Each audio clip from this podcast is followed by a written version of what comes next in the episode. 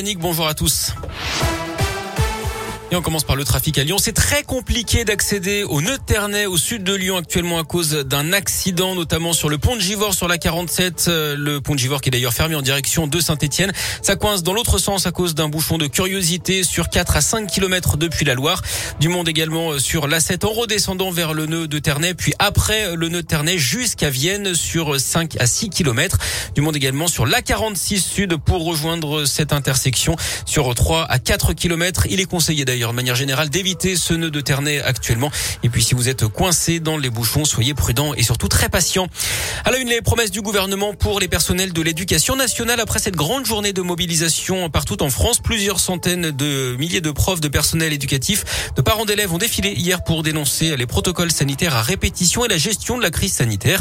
Finalement, les syndicats ont été reçus autour du Premier ministre Jean Castex, du ministre de l'Éducation Jean-Michel Blanquer et du ministre de la Santé Olivier Véran. Ils ont annoncé plus de moyens humains avec plusieurs milliers de remplaçants, notamment le recrutement de 3300 contractuels de plus pour faire face à cette crise sanitaire.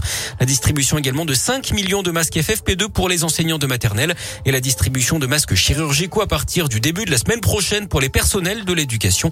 Enfin, les évaluations prévues en CP dès la semaine prochaine sont reportées. Des discussions sont également menées pour savoir s'il faut reporter les épreuves anticipées du bac de mars à juin. Une bonne nouvelle pour notre pouvoir d'achat. Le gouvernement et EDF ont trouvé un accord pour limiter la hausse des prix de l'électricité à 4% cette année. À cause de la flambée des cours, l'augmentation aurait pu atteindre les 35% sans cet accord. Et puis le taux du livret A va progresser. On attend l'annonce officielle aujourd'hui, mais il devrait passer de 0,5% actuellement à 0,8%. Dans l'actu local, cet appel à témoins lancé par la gendarmerie de Neuville-sur-Saône au nord de Lyon après la disparition inquiétante d'une jeune ado. Clara, 14 ans, n'est pas rentrée chez elle depuis lundi. Elle aurait été aperçue pour la dernière fois le lendemain, mardi, au centre de Neuville. Vous retrouvez cet appel à témoins sur radioscoop.com.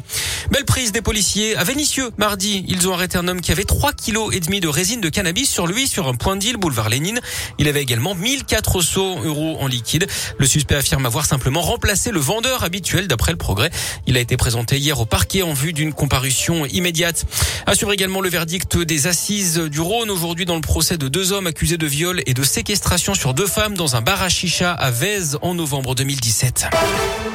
Du sport du basket avec de l'Euroleague. Ce soir, l'Asvel est en déplacement au CSK Moscou à partir de 18h. Hier, les filles de l'Asvel ont pris une option pour le troisième tour des playoffs en Coupe d'Europe. Elles ont battu Siktik Var 76 à 63. C'est bien parti pour les Bleus en handball. Ils ont battu la Croatie 27-22 hier à l'Euro. Prochain match demain à 18h contre l'Ukraine.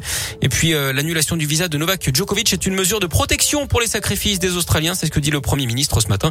Le numéro mondial risque de rater l'Open d'Australie qui débute maintenant dans trois jours. Merci.